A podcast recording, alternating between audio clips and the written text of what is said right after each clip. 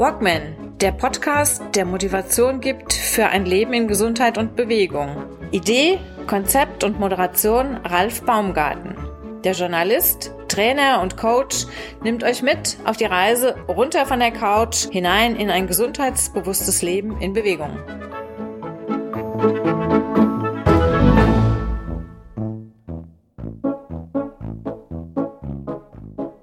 Er befasst sich mit Unternehmensfinanzierung und Personalberatung. Triathlon betreibt er seit frühester Jugend und das auch noch sehr erfolgreich. Deutscher Meister, Europameister, mehrmals auf Hawaii als Teilnehmer der Ironman Weltmeisterschaft. Von Beruf ist er Coach und er lebt auf Teneriffa. Jörg Schneider ist mein Gast im Walkman Podcast Episode 109. Das Motto des Mannes, der auf Mallorca, Zypern und Teneriffa lebt, ich mag das Lernen und das Wachsen. Seid gespannt auf eine neue prickelnde Episode mit meinem heutigen Gesprächspartner. Eine kleine Ankündigung. In Episode 110 folgt der zweite Teil meiner Serie 60 Jahre Na und. Diesmal mit dem Titel Stanzen und Fräsen. Im eigentlich ersten Termin meiner Reihe an Praktika bei unterschiedlichen Unternehmen im Main-Kinzig-Kreis und bis nach Frankfurt war ich zu Gast in einem Betrieb der Automobilzuliefererbranche im Raum Gelnhausen. Dort stand ich einen kompletten Tag an diversen Maschinen, durfte im Akkord stanzen und fräsen und im Schnelltempo kleine Einzelteile produzieren. Möglichst natürlich fehlerfrei. Diese Episode erscheint nach der eigentlichen zweiten Episode, die es ja beim letzten Mal schon zu hören gab, vor einer Woche. Und die handelte damals im, oder spielte damals im Lebensmittelhandel Edeka hier in Bad Orb, wie ihr bestimmt schon gemerkt habt. Dafür gibt es einen Grund. Nach dem Ende meines Arbeitstages beim Automobilzulieferer erfuhr ich, dass das eigentlich zugesagte und vereinbarte Gespräch mit der Aufnahme in der geplanten Form nicht stattfinden würde. Was für mich eigentlich auch die Grundbedingung des Projekttages war. So what? Stattdessen gab es ein Gespräch, bei dem lediglich das Aufnahmegerät mitlief. Von daher durfte ich im Nachhinein die Aufnahme transkribieren, das heißt die Aufnahme zuerst per Audio festhalten und daraus im Anschluss ein Manuskript erstellen für die dann noch einzusprechende Episode. Ein kleiner Mehraufwand von einigen Stunden, der sich aber lohnte, da der Inhalt des Gespräches sehr informativ und konstruktiv war. Diese sehr informative Episode mit vielen Aha-Effekten also in der kommenden Woche als Folge Nummer 110 des Walkman Podcasts, Teil 2 meiner Projektserie 60 Jahre na und. Und jetzt wieder der kleine Werbeblock in eigener Sache. Wer den Walkman Podcast unterstützen möchte, der kann dies tun über Teilen der einzelnen Episoden, durch likende Beiträge beziehungsweise des Podcasts auf allen Podcast-Plattformen sowie auf YouTube, durch Abonnieren oder aber seit einiger Zeit auch über Steady. Steady ist eine Plattform, auf der man Mitgliedschaften für Förderung von Podcasts oder ähnlichen Projekten abschließen kann in beliebig großen und kleinen Summen durch die dann der Erhalt und die Arbeit des Podcasts finanziert wird. Mehr dazu sowie Links zur Steady-Seite auf walkman.de oder direkt über steady.hq slash walkman. Und zu guter Letzt noch ein weiterer Hinweis. Wahrscheinlich im September werde ich für roundabout vier Wochen nach Spanien auf den Jakobsweg gehen und diesen bis Santiago de Compostela abwandern. Wer von meinen Hörern oder Hörerinnen oder Zuschauerinnen auf YouTube eventuell Interesse haben sollte, sich daran zu beteiligen und mitzuwandern, der oder die sind herzlich eingeladen, sich bei mir zu melden. Das heißt nicht, dass man sich auch bei der Wanderung den ganzen Tag auf den Nerv gehen muss. Aber gemeinsam geplant und organisiert, ist vielleicht auch eine Erleichterung, wenn man dieses Projekt eh schon im Hinterkopf haben sollte. Und nun hinein in die aktuelle Episode mit Jörg Schneider. Viel Spaß und los geht's.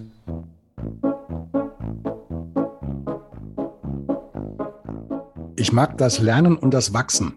Ein schönes Zitat, was wir eben im Vorgespräch hatten. Jörg Schneider ist mein heutiger Gast im Walkman Podcast ein, eine Aufnahme über große Distanz. Hallo Jörg, schön, dass du da bist. Hallo Ralf, äh, schön, dass ich da sein darf. Jörg ist Coach und er hat seinen Lebensmittelpunkt vor einiger Zeit verlegt nach Teneriffa. Wie kommt man denn von Deutschland nach Teneriffa? Was war der ausschlaggebende Punkt? Du hast schon gesagt, die hat das Universum äh, einen kleinen Kick gegeben oder dir ein bisschen nachgeholfen? Das kam mit Corona?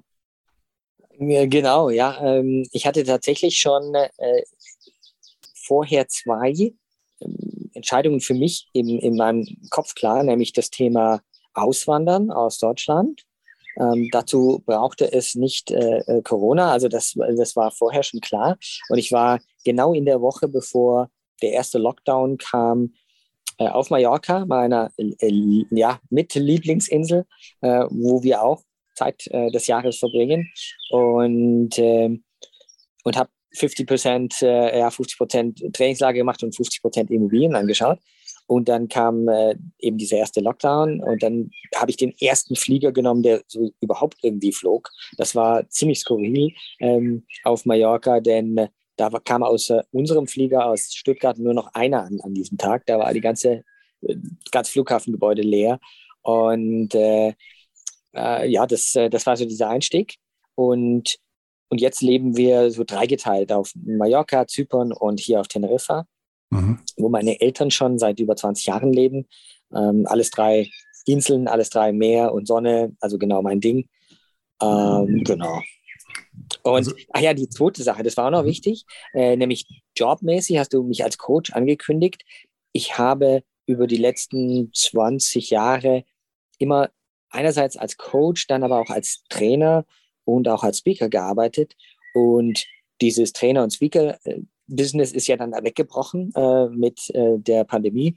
Und dann war quasi nochmal diesbezüglich auch der Schubs, äh, mich zu konzentrieren auf das, auf das Coaching-Business. Ich mache aber auch die anderen beiden Dinge jetzt, wo es wieder geht.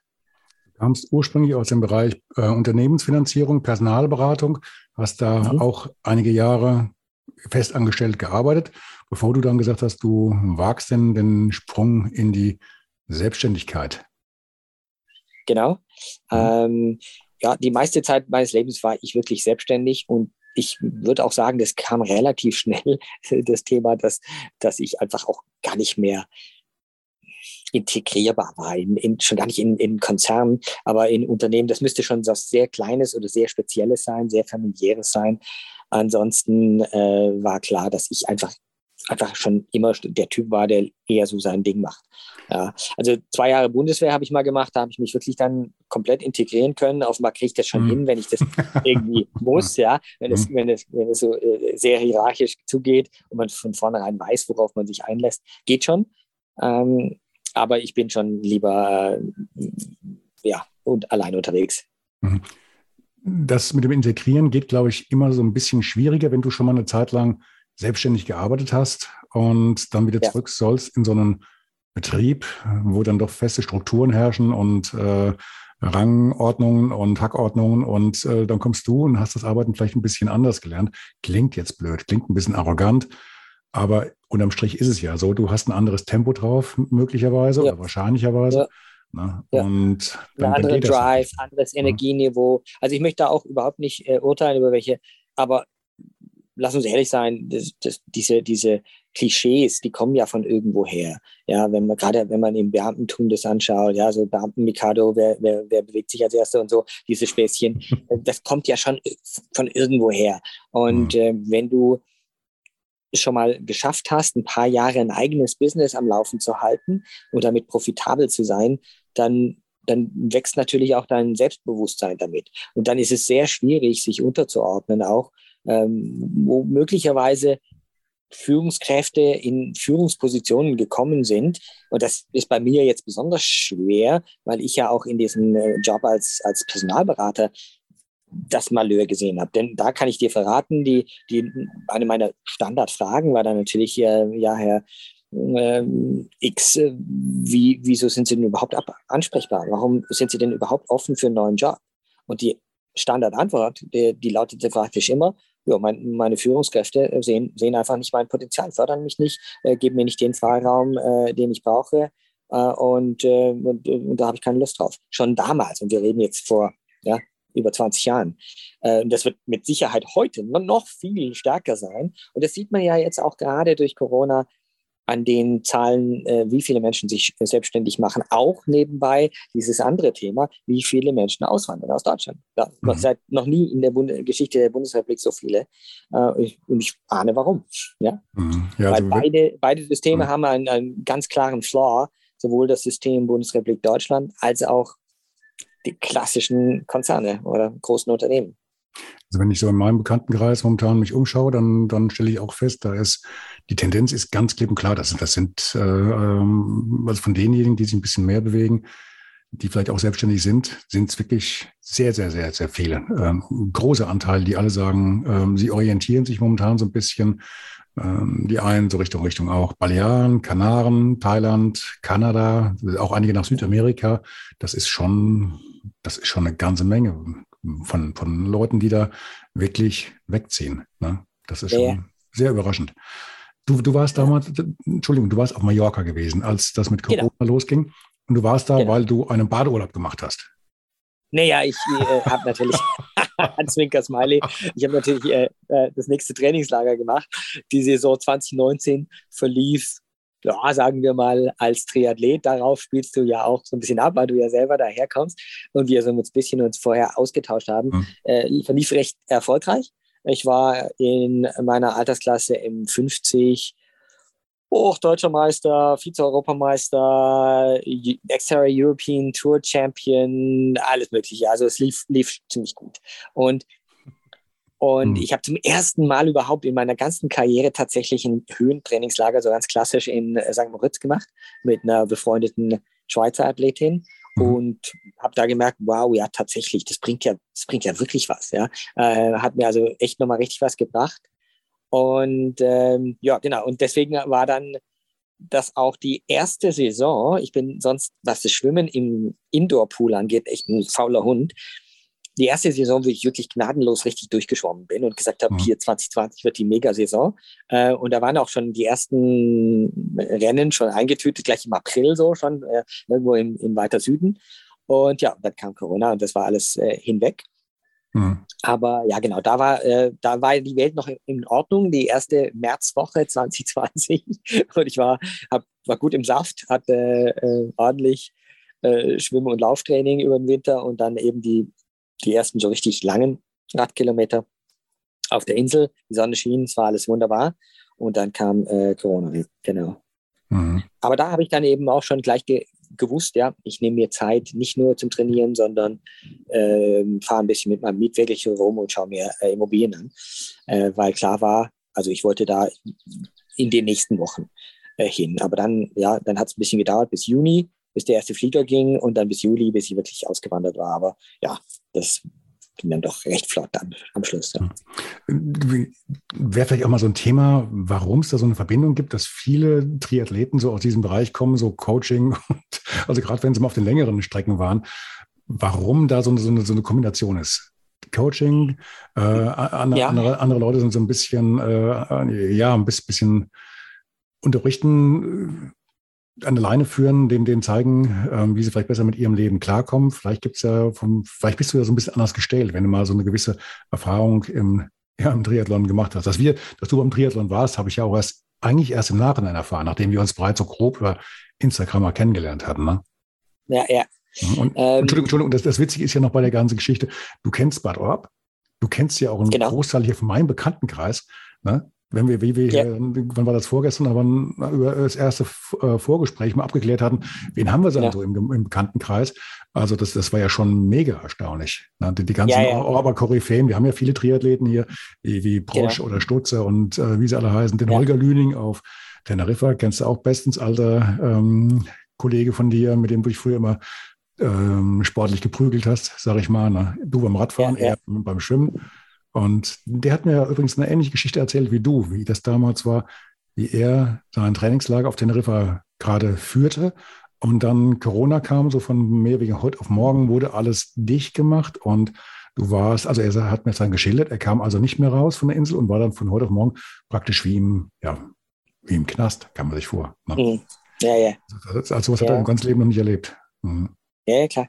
Mhm. Ähm, ja, ich, ich kenne noch einen anderen Ex-Profi-Triathleten, der auch weiß gar nicht, auf Fuerte oder auf Lanzarote äh, war ähm, und, und eben wirklich Fulltime da schon seit Jahren unterwegs war. Und ähm, dem es dann ähnlich ging. Der hatte dann zwar noch einen, fixen Contract, der war nicht ganz so frei, sage ich jetzt mal, wie, wie der Holger. Und der hat dann aber auch die äh, Zelte gestrichen und ist nach Deutschland zurück, als es dann wieder ging. Ja. Mhm. Und hat so einen mhm. richtig klassischen Angestelltenjob jetzt. Mhm.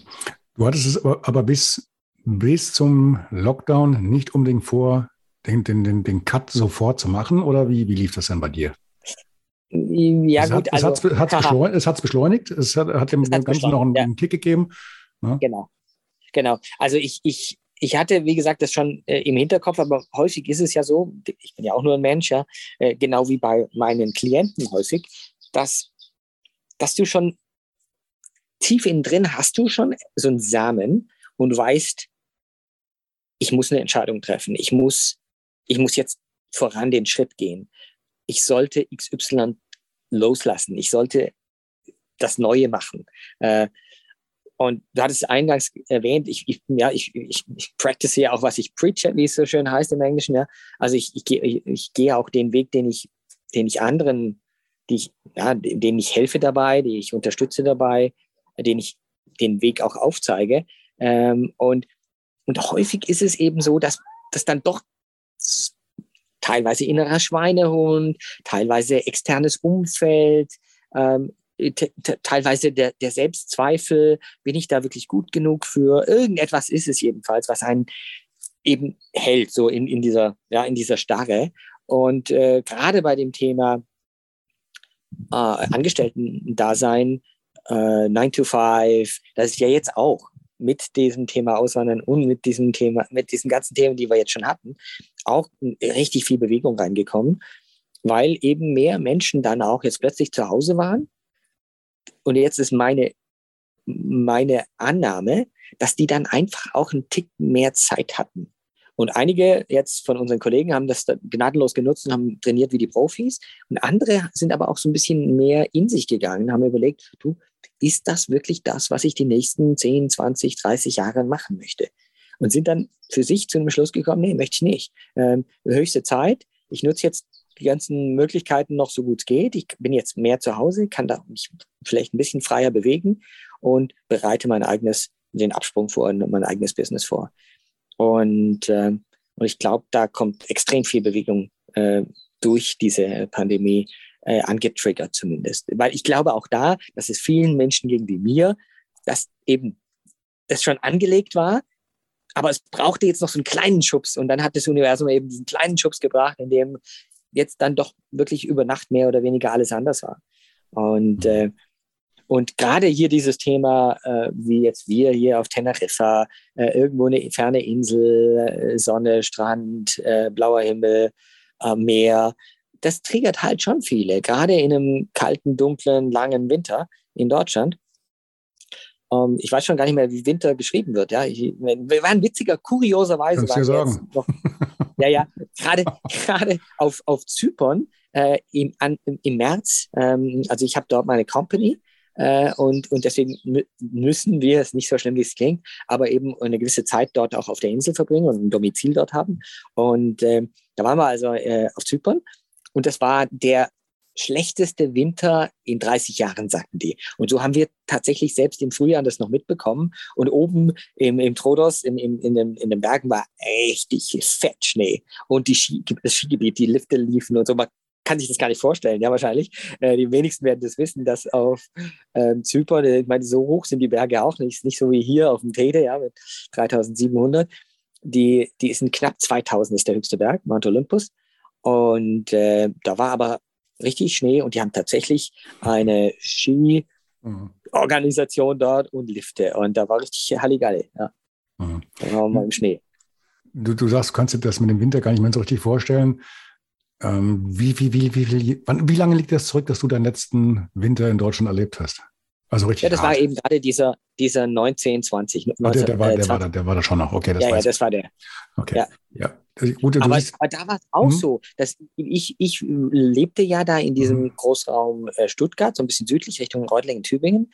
Mhm. Und, und am Neckar war also dieses Jahr weiß ich auf jeden Fall. Ich meine auch die zwei Jahre davor. Also wir hatten so gut wie nie äh, Schnee. Also da war praktisch nicht ein durchgehender Schneetag. Da hat es vielleicht mal drei, äh, drei Flocken runter und die waren aber am Tag schon wieder weg. Also mit anderen Worten, so richtig Schnee, wie wir das vielleicht kennen aus unseren Kindertagen. Ja, ich komme ja ursprünglich aus, äh, aus Überlingen am Bodensee. Äh, da war selbst am Bodensee, äh, der ja immer noch so ein bisschen auch äh, Wärme hält, da war also wochenlang alles weiß und richtig tiefer Schnee und man konnte mhm. rodeln mhm. und so weiter. Das, das war da ja auch nicht mehr. Und das ist ja auch das, was mich am meisten jo, nicht so äh, nicht so sehr, äh, also betrübt kann man schon sagen. Wenn es ein richtig toller Winter ist im Sinne von das stahlblaue Himmel, äh, minus fünf, minus zehn, minus 15 meinetwegen und richtig satt Schnee, da bin ich auch, ich meine, ich ja, ich bin ja so aufgewachsen mit Skifahren, äh, Langlaufen, all diesen Sachen, äh, bin, ich, bin ich happy. Aber mit so einem Schmuddelwetter äh, über Monate, wo es mal ein bisschen Schnee hat, dann Schnee, Matsch auf der Straße, kannst nicht gescheit Rad fahren, frierst dir den Hintern ab, ah, das ist halt nicht mehr meins, ja. Bin ich zu alt für. Du, du bist, du bist zu alt für, genau. Äh, nicht zu alt, ja. In welcher Altersklasse bist du denn ungefähr? Du bist ja ungefähr, mal so geschätzt, plus minus auch so, so meine, meine Liga, also plus minus. Nee, 60. nicht ganz. Ähm, ich komme jetzt in die M55 gerade. Du kommst in die M55, weil ich hatte, ich hatte noch im Hinterkopf, du hast ja mit dem Triathlon auch früher angefangen als ich, noch ein paar ja. Jahre früher. Und ich habe immer gedacht, ich wäre schon der Saurier hier. Aber du ja. bist ja schon seit äh, Mitte der 80er dabei. Also genau. ein Jährchen vor mir. Ach, da warst du, da warst du aber ein junger, ein junger Hüpfer dann in dem Fall. Ich war da ein junger Hüpfer, ja. Ich war auch jung ah, okay. und war dann auch in der Jugendnationalmannschaft äh, in, den, in den ersten Jahren, wo die, sich die DTU erst bildete und dann ah, äh, diese ganzen Kaderstrukturen äh, auf Landesebene und auf Bundesebene kamen.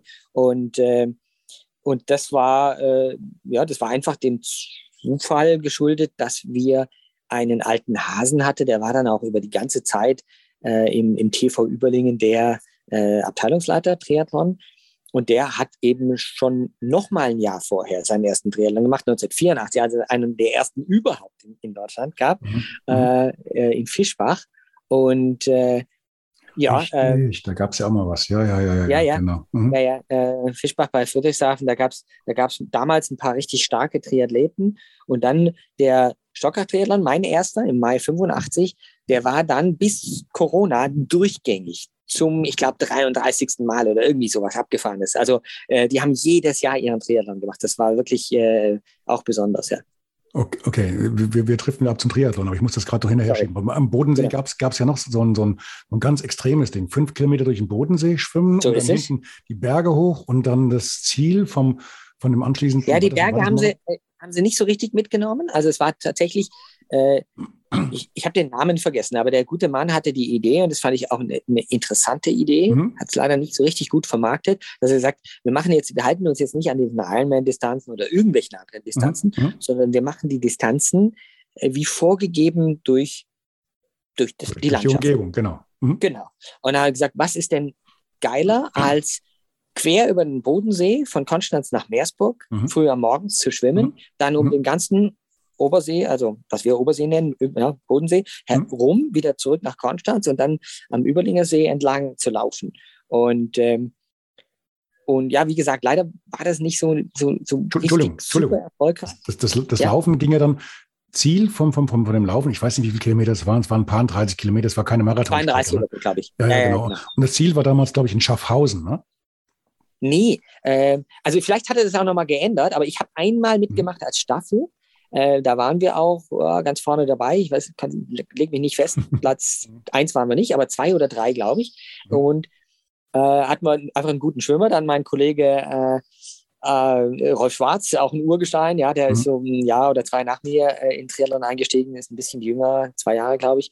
Und äh, mega, Mr. Oberschenkel, sage ich immer, mega äh, Radtier, immer schon gewesen. okay. ähm, der hat auch schon also eine, eine Reihe von Kona-Finishes, weiß ich auch nicht die Anzahl, aber bestimmt so sechs, sieben, acht, neun, irgendwie so in der Re Region.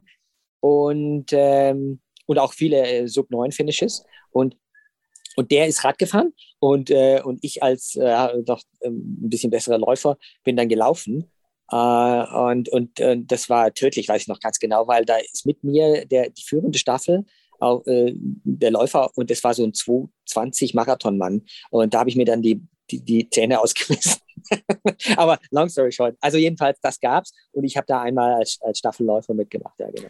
Wobei du musst vielleicht auch, wir müssen mit ergänzen jetzt, du hast ja mal gesagt gehabt, du läufst ja auch, wenn du einen schlechten Tag hast, läufst du den Marathon im Triathlon noch mit, äh, was war das, drei Stunden und ein paar zerquetschen oder sowas, ne? Ja, ja, also so, also jetzt, jetzt aktuell würde ich das gerade nicht bringen in meiner momentanen Form. Äh, nach zwei Jahren äh, des süßen Nicht-Wettkämpfens, aber ich trainiere natürlich schon so ein bisschen. Ähm, aber jetzt so die letzten, mm, also letzte, den letzten kann ich sagen, der war ein Austria, äh, Klagenfurt.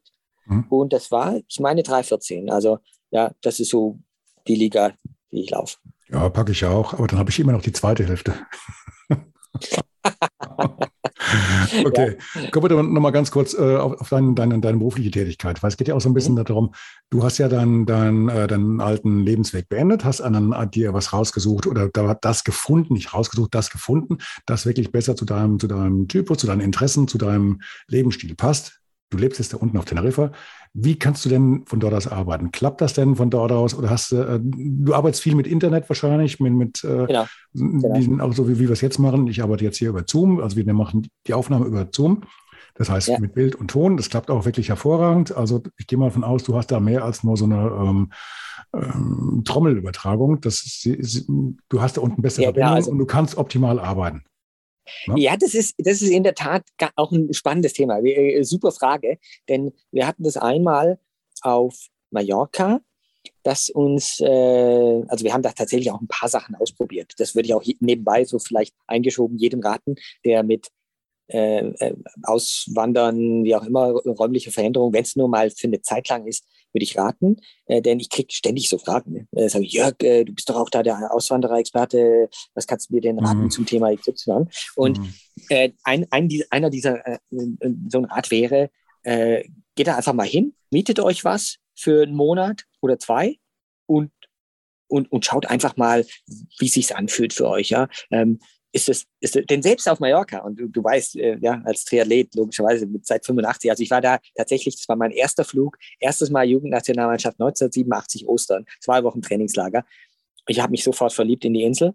Äh, ich habe auch bis Entschuldigung, heute Entschuldigung, wann, wann, ja. wann warst du da? 89? 87.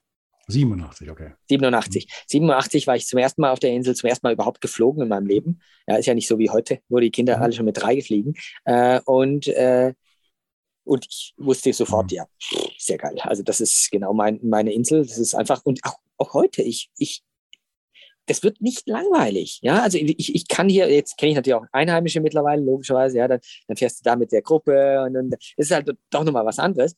Aber, aber im Gegensatz zu, wenn ich jetzt denke, hier Lanzarote ähm, oder, oder ähm, Fuerte, boah, da wird es mir wahrscheinlich nach zwei Wochen schon langweilig werden. Ne? Das ist halt immer die gleiche Lava-Kacke. Das ist einfach, das ist so wie hier auf der Südseite. Das ist äh, also, auf Dauer. Also, also jetzt kriegen wir, jetzt kriegen wir langsam, langsam Ärger. Du siehst ja hier meinen, meinen Stein an der Seite, ne? Das darfst ah, du mal raten. Das darfst mal, jetzt, okay. egal. Jetzt darfst du mal raten, wo der herkommt. So schwarz wie der ist und so, so rau. Ja, ja, okay. Nein, ich sag ja auch nicht so. Darf, jeder, äh, darf ja jeder, äh, äh, ja, du, gibt, gibt Leute, ähm, die finden äh, äh, Ruhrgebiet toll. Ja, also all, alles, alles gut. Ich bin, bin, bin da äh, total tolerant. Ich sage nur für mich, ähm, muss zum Beispiel hier grün. Ja, also das war hier, als wir dieses Anwesen angeschaut haben, ich mit meinem Vater vor boah, 22 Jahren jetzt, mhm. ähm, da war das hier eine Ruine, eine Finca-Ruine, über 100 Jahre mhm. alt, da waren nur ein paar Lavabrocken, da war hier nichts zu sehen. Aber wir beide hatten eine Liste gemacht und unter anderem, jetzt ohne, ohne Intuition und, und Bauch, auch wichtiger Teil, war da bei mir zum Beispiel draufgestanden, muss grün sein. Also ich würde nie auf der anderen Seite in, in der nur Lava wohnen wollen und nur mhm. auf grau, braune Lava den ganzen Tag schauen. Das wäre nichts für mich, sorry. Äh, das darf ja jeder andere machen. Ne? Aber äh, anyway, jedenfalls back to äh, Mallorca ist halt mhm unglaublich vielfältig, wie du weißt. Ja, du hast alles da. Du kannst mhm. flach fahren, du kannst ein bisschen hügelig fahren, du kannst Berge fahren, du äh, kannst im Meer schwimmen, du hast tolle Pools, ähm, du kannst laufen überall, tolle Trails, geil Mountainbiken. Mountainbiken, bis ich dahin ausgewandert bin, hatte ich die Meer im Kopf, wie so viele andere auch. Ja, tollstes Radfahrgebiet auf der Straße, aber Mountainbiken geht gar nicht, weil alles privat. Das hängen wir jetzt nicht an die große Glocke, nicht, dass da Tausende von Mountainbikern demnächst kommen, aber geil. Mhm. Ich bin, letztes Jahr das einzige große Rennen, was ich gemacht habe, war ein 200 mhm. Kilometer äh, Solo-Mountainbike-Rennen. Das sagt schon alles, mit 3300 Höhenmetern. Mhm. Und das war nur der Ostteil der Insel. Da waren wir noch nicht mal im Tramontana-Gebirge. Und, äh, und sehr geil. Also, ähm, äh, äh also optimal nach wie vor die für mich absolute Trauminsel. Ich war in 72 Ländern der Erde mittlerweile, habe wirklich zwei Weltreisen gemacht, eine mit dem Fahrrad komplett rum. Und ich würde sagen, Mallorca ist immer noch ziemlich weit oben im Ranking mhm. bei mir. Ja. Mhm. Da gibt es mhm. wenige Orte, mit denen ich da tauschen wollte. Teneriffa ist auch close second, aber hier brauchst du halt richtig geile Radbeine. Ansonsten brauchst du hier zum Training zumindest nicht herkommen. Ja gut, das mit dem Laufen hat sich bei mir eh erledigt und ähm, im Schwimmen ist nicht so unbedingt meins. Äh, schon ja, aber nicht so als Schwerpunkt. Also Radfahren ist auch so meine Geschichte und Mallorca habe ich damals auch schätzen und äh, lieben gelernt. Ja, das ist halt auch da. Du hast halt auch alles von, von langen Strecken, die du da fahren kannst, um dir einfach nur die, ja. die Grundlage zu geben, bis halt dann äh, oben in die Berge rein, wo du dann stundenlang berghoch und bergunter radeln kannst und das möglichst auch noch ich, ich war jetzt ein paar ja. Jahre nicht mehr unten, aber relativ ungestört, sag ich mal, wenn du nicht gerade ja, zur Hauptverkehrszeit äh, losradelst. Ne? Aber und jetzt sowieso, äh, jetzt in diesen äh, Corona-Jahren, also insbesondere in 2020, äh, 21 wurde schon wieder relativ normal. Äh, mhm. aber da war da natürlich, da konntest du Westküste fahren, ohne dass da ein Auto äh, kam, die, eine ganze Stunde lang nicht. Ja? Äh, mhm. das, das war dann zumindest in der in touristischeren Saison war das jetzt sonst nicht möglich. Da war einfach viel zu viel los. Und das, das muss ich sagen, das ist, das ist halt auch wieder ein Vorteil, wenn du da lebst sagen die meisten im Grunde, ja, den Sommer muss man ein bisschen am besten abhauen, ja, wenn die ganzen Touristen kommen.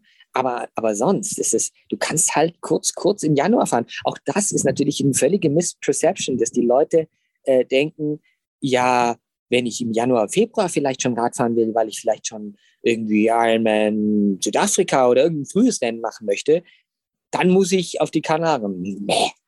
Januar, Februar ist mega stabil auf Mallorca. Da, da kann mhm. mal sein, dass es vielleicht nur 16 oder 15 hat. Dann fährst du halt mal mit Armlängen oder meinetwegen sogar mal lang, lang. Aber es ist eher selten. Äh, und der März ist eigentlich eher der schlechteste Monat. Da kommt eher mal. Aber das nur so Insider-mäßig. Nee. Also muss man sagen, ist nach wie vor super. Hier ist natürlich noch angenehmer, was das Klima betrifft, gar keine Frage. Nicht umsonst nennt man sie die Insel des ewigen Frühlings. Wir haben hier jetzt gerade effektiv kühler als bei euch in Deutschland. Wir haben so 23, 24 Grad. Perfekt. Und das hat mhm. aber, das hat aber eben im, im Winter kaum weniger und im Sommer kaum mehr. Das ist eben mhm. das, ja. Das ist eben eine ganz flache, fast Traum. Ja, nicht umsonst eines der gesündesten Klimas, äh, Klimata, wie auch immer, der Plural da heißt, ähm, auf der Erde. Das ist, äh, das ist schon echt privilegiert. Ich bin gerade so ein bisschen überrascht. Also ich, ähm, wo du das gesagt hast mit dem Radfahren auf Fuerte und Lanzarote. Ich war mal zum Radfahren im Januar auf, ähm, auf Fuerteventura. Und mhm. also ich habe ich hab heute noch die, gut, wenn die Haare noch da wären, die wären heute noch schräg, weil der Winter so geblasen ja. hat, wie jetzt beim letzten Mal auch. Wir waren vor, vor ein paar Wochen jetzt da, vor zwei, drei Wochen. Und ja. also so viel Sturm und Wind habe ich in meinem ganzen Leben nicht ja. gesehen. Das war also noch härter als sonst in den ganzen Jahren vorher. Das hat ganz schön zugenommen. Ah, ja, ja. Also da, da Radtraining da unten. Man, das sagt man ja auch gerade im mhm. Ironman Lanzarote nach, ja. Das ist halt einfach äh, nicht nur, dass er auch äh, ordentlich Be Höhenmeter drin hat, aber mhm. dass er eben auch extrem windig sein kann. Und, mhm. äh, und das macht es natürlich alles ein bisschen härter, ist klar. Mhm. Ja, wir kennen das, das ja auch. Das ist, ja. das ist so die einzige, die einzige Geschichte, die ich mir jetzt noch wirklich vorgenommen habe. Einmal, aber dann nur den halben auf Lanzarote, mal den, den ähm, ja, die halbe Distanz beim, beim Ironman. Die halbe Distanz gibt es ja auch, genau. Hat, hat, hat einen großen Vorteil, du fährst hinten dieses extrem steile Stück, wo du 10 Kilometer Steigung hast oder Gefälle, je nachdem, von welcher Richtung du kommst. Das fährst du bei dem halben Ironman, fährst das Berg hoch, das liegt mir mehr. Bei dem großen fährst du das Ding runter. Und dann die Serpentinen, 10 Kilometer auf diesen, auf diesen äh, Straßen mit noch Schotter drauf oder äh, Kieselstein. Nee, nee, nee, nee. Das ist definitiv nicht meine, meine Welt. Ich habe dir mal meine Vorgeschichte erzählt. Ja. nee, das genau. äh, muss nicht sein. Gut. Ja. Aber nochmal noch mal ganz kurz zurück. Also du bist ausgewandert, du kannst von da unten aus arbeiten. Das, äh, genau. Also, Achso, da waren wir stehen geblieben. Da waren ganz, wir, ganz, ganz kurz. Man ja. sieht das jetzt ja, mhm. also man, man sieht es zwar in einem YouTube-Video später, aber für Audio nicht. Deswegen muss ich es ganz kurz erklären. Du sitzt jetzt irgendwo bei dir auf dem Balkon, auf der Terrasse. Der Hintergrund genau. ist also ein strahlend blauer Himmel ähm, wie aus dem Bilderbuch. Es ist alles grün und äh, ein paar Blüten sieht man im Hintergrund. Ähm, die ganzen Vogel, das ganze Vogelgezwitscher, was jetzt seit Also wir können ja, da ich ja ein iPad Pro hier habe, können wir einen kleinen Schwenk machen hier. So, ja, okay. dann sehen wir die YouTube-Leute das auch. Also hier ist ähm, meine Eltern haben da ganze Arbeit geleistet über die Zeit. Absolut. Äh, da sind ja. über 50 mhm. Palmen angelegt. Das ist ein riesiger Garten hier, 6000 Quadratmeter. Ach, und es ist alles sattgrün. Es ist ein Traum. Also wirklich auch, wer jetzt, wer jetzt nicht von zu Hause flach fahren will, auch mhm. und, und einfach Mietwagen brauchst du sowieso hier äh, und einfach mal ein bisschen mehr Berge fahren will oder auch Trail laufen, geil, äh, mhm. kann ich nur empfehlen. Kommt her. Äh, hm. äh, habt ihr vielleicht Show Notes, kann man vielleicht verlinken. Ja, also es ist wirklich ein Paradies hier. Wir haben hier zwei Hütchen zu vermieten. Das eine ist da drüben, das andere da drüben. Ähm, und ähm, und ist wirklich ist wirklich ein Traum. Und hier totale Ruhe. Mhm. Ähm, also ja, auch wenn man mal so eine Auszeit machen möchte, ist ja jetzt bei mir auch das Thema Coaching. Mhm. Ähm, da gibt es ja dann auch mal welche, die, die herkommen. Auf Mallorca natürlich noch leichter, weil da ist man schnell anderthalb Stunden geflogen, kennst du. Hier ist mhm. halt schon ein bisschen aufwendiger aber gibt es auch. Und, und du hast halt hier wirklich auch so, ja, diese Ruhe, diese, dieses Umfeld, wo du zur Ruhe kommen kannst, wo du ein bisschen äh, Einkehr, ja, Introspektion äh, ist eben ein wichtiges Thema in, in meiner Art von Coaching.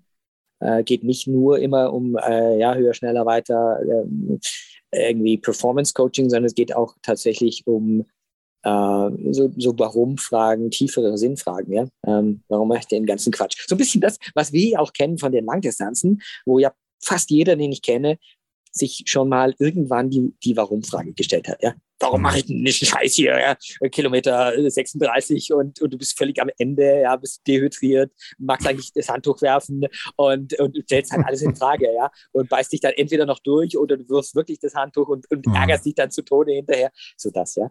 Und ähm, ja, und viele kommen gerade ins, in, in so einem Alter zwischen 40 und 60 auch an diesen Punkt, wo sie sich, wo sie sich hinterfragen halt, ähm, will ich den Quatsch weitermachen, den ich bis jetzt gemacht habe? Ja? Du hast es ja auch so ein bisschen bei dir angedeutet, aus sicherlich einem bisschen anderen Grund, ähm, weil dieses, äh, ja, diese Branche letztendlich den Bach runtergeht ähm, und, ähm, und da so ein bisschen Druck ist. Aber ähm, ja, das, ich finde das äh, total legitim, dass man nicht einfach nur funktioniert, äh, wie mhm. das leider viele machen, äh, in ihrer Rolle, äh, und dann eben, und das könnte jetzt hier mein, meine Engele, meine äh, äh, bessere Hälfte, äh, ein Lied davon singen, weil sie war eben selbstständig als Seniorenbetreuerin hat äh, und als Sterbebegleiterin und hat tatsächlich, äh, dieses Klischee stimmt wirklich, äh, sagt sie immer wieder, wenn die Leute dann wirklich den Löffel abgeben, ist eben ganz häufig dieses Bereuen, ja, dieses, äh, dieses, äh, boah, ich hätte eigentlich noch gerne XYZ machen wollen. All die Dinge, die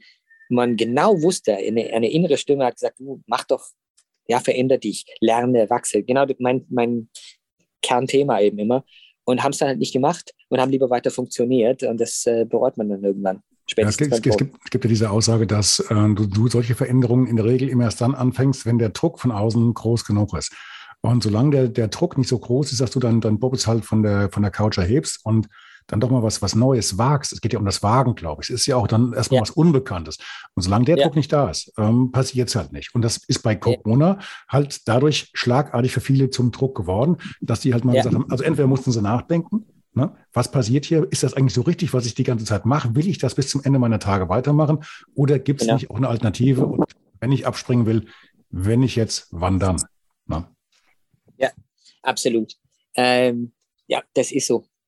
Das ist so. Ähm, die, die, diese, diese Fragen, die, die dürfen sein, die sollten sogar sein. Und ich glaube, wenn die nicht kommen, dann kommen sie eben später im Leben und äh, dann kann man möglicherweise nichts mehr äh, dran machen. Mhm. Und äh, deswegen ist das, ist das immer gut. Das ist so, so ein bisschen wie bei, bei Wettkämpfen ja auch. Ganz viele, ich weiß nicht, wie das bei dir war, aber bei mir gibt es dir heute noch so eine Bucketlist, ja, so eine ähm, Löffelliste, äh, mehr schlecht als recht übersetzt ins Deutsche. Also so eine Liste, von Dingen, die ich gerne noch machen möchte. Ähm, und ich habe da eine Rennliste, da weiß ich ganz genau, zum Beispiel äh, hier auf der Nachbarinsel La Palma wollte ich immer mal den Transvulkania äh, Ultramarathon, ich glaube okay. 80 Kilometer oder so, äh, mhm. über die höchsten Berge darüber, äh, habe ich bis heute nicht geschafft, aber irgendwann mache ich den mal, das, der ist auf meiner Liste. Und, mhm. und so wie bei den Rennen könnte man eben auch sonst sagen, du, was möchte ich denn zum Beispiel mal für ein Land gesehen haben? Was möchte ich denn noch für eine Stadt gesehen haben? Ähm, und, und eine Sache könnte eben auch sein, was möchte ich denn noch mit meiner Schaffenskraft machen? Was könnte ich, wo könnte ich denn meine Stärken, Talente möglicherweise besser, sinnvoller, äh, nutzenstiftender einsetzen, äh, als ich das bis jetzt gemacht habe, zum Beispiel? Ja, wäre so eine gute Coaching-Frage. Also wer, wer jetzt sagt, okay, was der, was der Jörg da gemacht hat, das ist für mich ja schon so ein, ein Beispiel, ein positives Beispiel, das könnte ich mir auch mal überlegen. Und ähm, ob jetzt, ob jetzt äh, Teneriffa oder, oder Lanzarote, Malle oder Weiße Teufel wohnt, ist ja eigentlich vollkommen egal. Was, was würdest du die, so jemandem raten? Was macht man zuerst? Mal ein bisschen Spanisch lernen oder erstmal Auszeit nehmen und Spanisch lernen und äh, sich die Insel oder den, den Ort einfach mal in Ruhe angucken mit ein bisschen mhm. Zeitvorgabe? Freier Zeitvorgabe?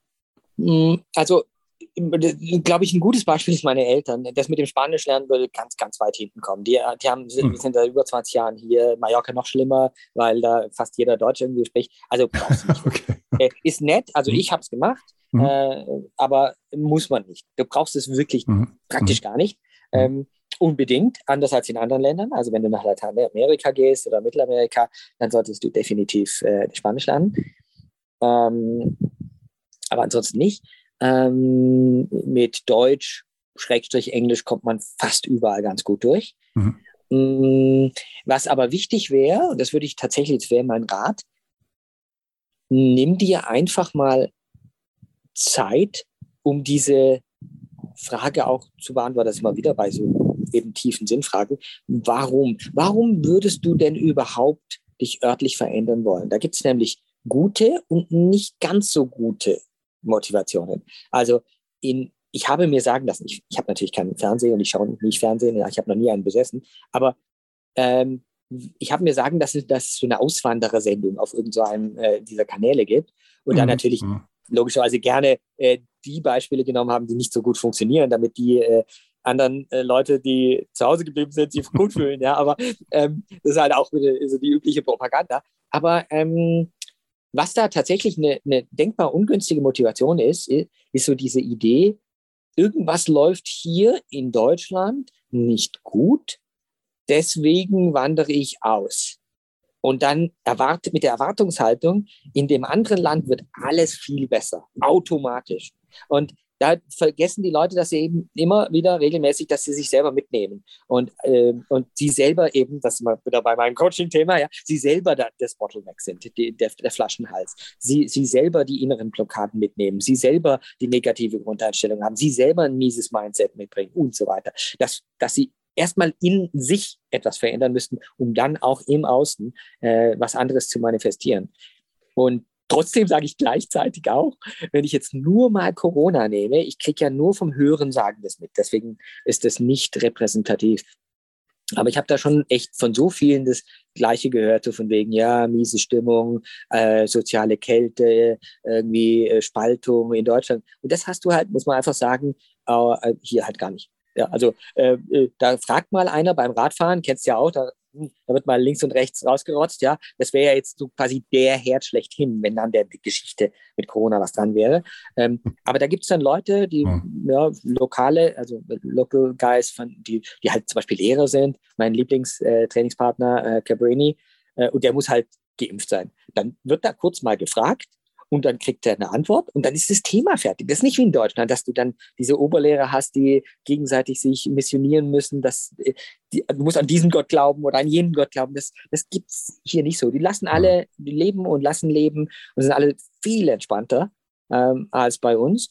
Und das kann man schon sagen. Und das ist, na gut, also ich bin da eh krass, ja. Also ich, wie gesagt, bin ein bisschen rumgekommen und ich würde sagen, so, so unentspannt wie in Deutschland hast du es praktisch nirgends auf der Welt. Das ist praktisch ja, überall lockerer. Du hast das am Anfang ein bisschen gesagt gehabt, ähm, mit, mit, mit, dem, äh, mit, mit der Stimmung und mit dem Mitnehmen und so weiter und so fort. Es gibt so eine schöne Geschichte, ich weiß nicht, wo ich die jetzt zuletzt gehört hatte. Das war auch in einem, einem der, der Podcast-Gespräche der letzten Wochen, Monate. Also, ein Mönch kommt einen Berg hinuntergewandert. Ihm entgegen kommt unten aus dem Tal ein anderer Wanderer und er hält den Mönch dann an und fragt ihn, sag mal Mönch, ähm, wie ist das denn? Du kommst jetzt oben von dem Berg, da oben ist ja auch eine Stadt. Wie sind denn die Menschen da oben in der Stadt?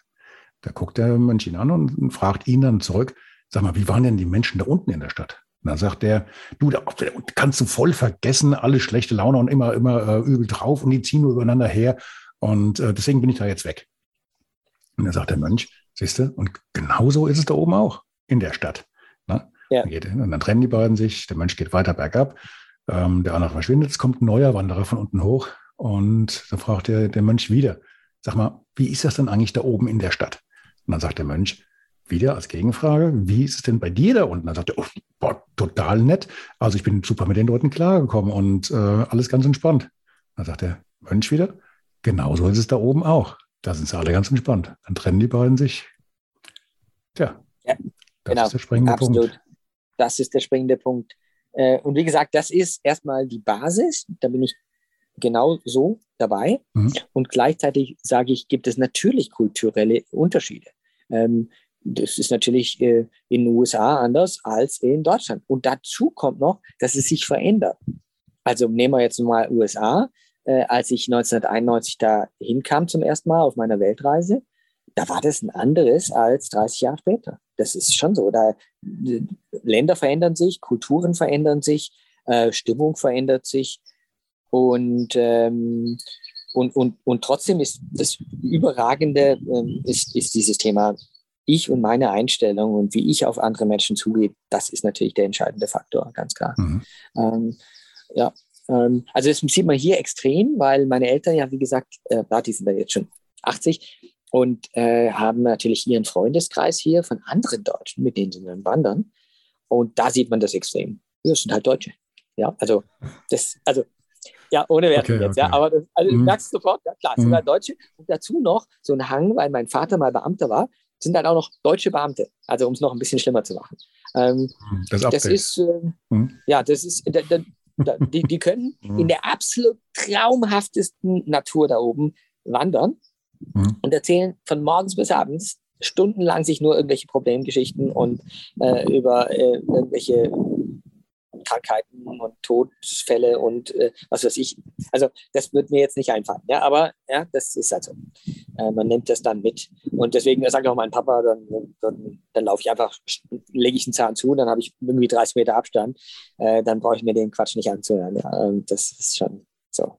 Naja, aber ähm, ansonsten glaube ich schon, das ist ja auch kein Zufall, wenn du jetzt Mönche ansprichst. Das ist auch kein Zufall. Ich habe mal irgendwann vor 20 Jahren circa mit dem äh, Zen-Meditation, äh, Zen-Buddhismus angefangen. Und so, so ein Kloster ist ja nicht umsonst ein Kloster. Es, ist, es fällt natürlich in so einem Umfeld leichter als so ganz normal draußen in Frankfurt, sagen wir mal, ja, in der, in der Stadt. Wenn du so ein ganz, ganz normales Leben lebst, fällt da leichter, zu dir selbst zu finden, deiner inneren Stimme zu lauschen, zu meditieren oder zu beten, wie auch immer man das nennen möchte, je nach äh, Gusto, fällt leichter. Ähm, und deswegen gibt es so ein Kloster, dass nämlich wieder so ein Umfeld da ist. Wir kennen das auch von Training Squads. Ja? Wenn ich dann oben in, in St. Moritz bin und mit äh, der Brad Sutton Crew trainiere, ja, damit darfst du raten, warum die so gut sind. Ja, weil die haben auch alle so Leute um sich herum. Das heißt, das ist völlig klar, jeden, der in dieser Blase ist, der Tag besteht aus Essen, Trinken, Schlafen, Trainieren. Ja. Eine Trainingseinheit gibt es eher selten, meistens sind es zwei oder drei. Ja, das ist das neue Normal. Und wenn du in so einer kompetitiven Umgebung lebst, dann veränderst, das, das ermöglicht überhaupt, dass eine Daniela Rief es wieder allen gezeigt hat, jetzt gerade bei Ironman-Weltmeisterschaften, dass die überhaupt so gut sein kann über so einen langen Zeitraum. Ähm, und andere tun sich da schwer, wenn du das jeden Tag alleine machen sollst und vielleicht auch noch ein Umfeld hast, eine Partnerin hast, das habe ich auch schon alles erlebt, äh, wo ich denke, ja, also entweder hörst du jetzt auf mit dem Triathlon-Quatsch oder suchst dir eine neue Partnerin. Aber die, die Kombination ist einfach denkbar ungünstig. Mhm. Ja? Wenn du jedes Mal quasi betteln musst, ob du zum Trainieren gehen darfst. Ich meine, sorry, ja, da, da, läuft was falsch aus meiner Sicht. Das kann es nicht sein. Ja? Mhm. Ähm, ja, so zum Beispiel. Jörg, bevor wir zum Ende kommen, die obligatorische ja. Frage, worauf sollten wir nochmal hinweisen? Welchen Punkt haben wir vergessen, bis jetzt noch anzusprechen? Gibt es da was? Die finale also, Botschaft? Ja, hm. vielleicht eine finale Botschaft würde ich sagen, das, hm. was, äh, was du vorher schon mal äh, gefragt hast, nämlich das Thema, äh, was würde ich jemandem raten? Und das wäre wirklich diese, diesen Schritt, diesen ersten Schritt, so ein bisschen sich eine, eine Mini-Auszeit zu nehmen. Kann ein Wochenende sein, zwei, drei Tage, wie ich das letztens auch wieder gemacht habe. Äh, da bin ich, da waren wir noch auf Mallorca, bin ich einfach mal ins Tramontana-Gebirge, bin einfach Trailrunning den ganzen Tag und abends äh, im, im, Kloster äh, in meiner kleinen Zelle äh, geschlafen. Und, äh, und, und einfach zu sich zu kommen und sich ein paar gute Fragen zu stellen, ein paar gute Coaching-Fragen zu stellen, im Sinne von, ist das, wie ich momentan lebe, ist das das, wie ich auch weiterhin leben möchte? Oder sollte ich, möchte ich ein paar Änderungen vornehmen und dann wirklich Entscheidungen daraus treffen und vertraue deiner inneren Stimme, vertraue deiner Intuition mehr, als du es vielleicht in der Vergangenheit getan hast. Wir sind alle indoktriniert von Kindesbeinen an, nur auf Verstand zu achten. Und das ist ein großer Fehler. Mhm. Verstand ist eine, eine, ganz schlechte Maschine, um dir grundlegende Entscheidungen ähm, abzunehmen. Ähm, und ja, das wäre so mein, mein Plädoyer zum Schluss. Wie du das mit dem Kloster erzählt hast, hatte ich ein Kloster da oben in den Bergen im, im Hinterkopf. Ein ganz bekanntes Kloster, was richtig malerisch da in diesen, diesen, diesen Berg Juk. da. Ist es das? Look? Ist aber nicht das Kloster, wo du, wo du bist. Ist aber nicht das gleiche. Nee, nee. Äh, ich, also ich war jetzt im, im Kloster oberhalb von Poyenza. Äh, da gibt es einen ah, Berg. Da, ja, okay. ja, und mhm. da ist schon so, so ein Fels mitten drauf mhm. und da kann man mhm. hochlaufen, kann man auch nur hochlaufen, kann man nicht hinfahren. Und, ähm, und da, da kann man eben übernachten und kann man so einfach in, in so eine kleine Zelle oder ein Bettchen buchen. Und es gibt auch äh, Notfall was zu essen. Das ist jetzt alles mega spartanisch, also genau, ja, so mhm. richtig Klosterleben. Aber morgens da aufzustehen und den, die Sonne aufgehen sehen über dem äh, Golf von Poyenza und der Kudia da, das ist dramatisch. Traumhaft. Ja. Mhm. ja. Kenne ich. Gut, Jörg, ich danke dir für dieses Gespräch und diese Einblicke im Hintergrund. Gibt gleich ein bisschen, bisschen Urlaubsfeeling. Ja. Mhm. ja. Okay, und dann, ja, bis die Tage. Mach's gut. Ja, genau. ciao, ciao. Tschüss. Servus, ciao.